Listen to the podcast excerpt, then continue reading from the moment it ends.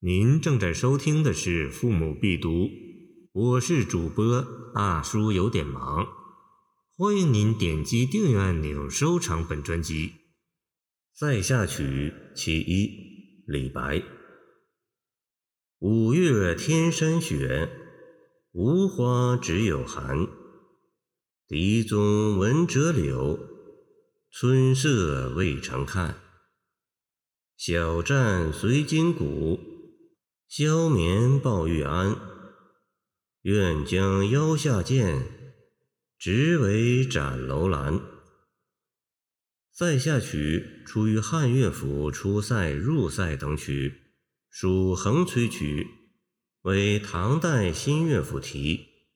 歌词多写边塞军旅生活。作者天才豪纵，创作律诗亦意气凌云。像这首诗几乎完全突破律诗通常以连为单位做起承转合的尝试。大致讲来，前四句起，五六句为成，末二句做转合，只是别开生面。起从天山雪开始，点名塞下，即写边地苦寒。五月在内地属盛暑。而天山上有雪，但这里的雪不是飞雪，而是积雪。虽然没有满空飘舞的雪花，即无花，却只觉寒气逼人。仲夏五月无花尚且如此，其余三时，尤其冬季寒如之何，就可以想见了。所以这两句是举轻而见重。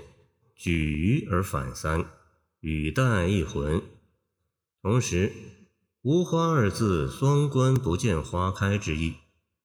这层意思仅起三句：“笛中闻折柳”，折柳即折杨柳曲的省称。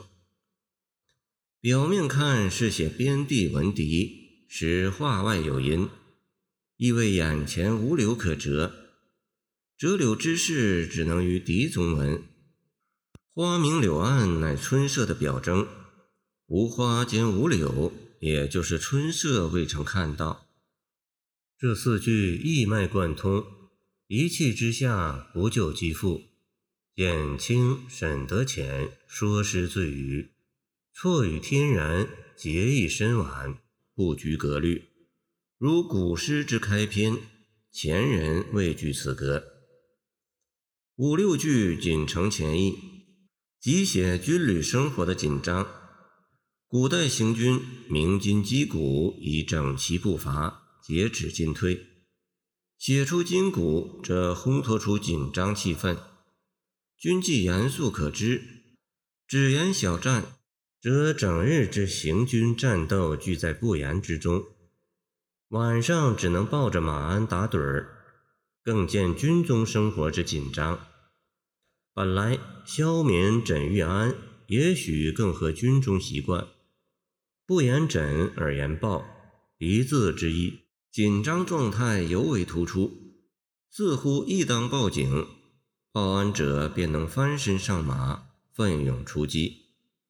起四句写五月已盖四时，此二句则只就一小一消写来，并不铺叙全日生活。